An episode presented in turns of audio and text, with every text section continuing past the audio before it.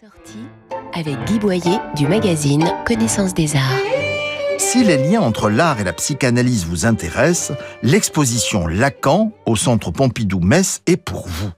Si vous n'y connaissez rien, pas de souci. Le parcours est organisé en grandes sections thématiques reprenant les théories lacaniennes sur le stade du miroir, où figure l'inoubliable Narcisse de Caravage, le corps, le sexe féminin, la jouissance, le genre et les topologies.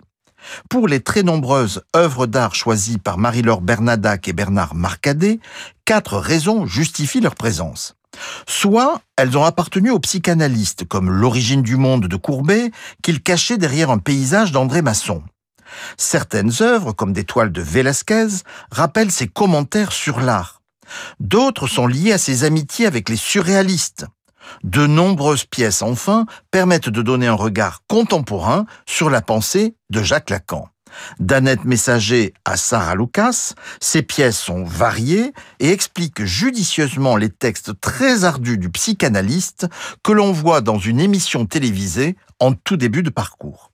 L'exposition Lacan a lieu au Centre Pompidou-Metz jusqu'au 27 mai.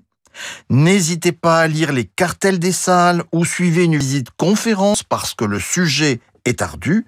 Sinon, regardez nos coups de cœur en images sur connaissancesdesarts.com, rubrique Arts et Expositions.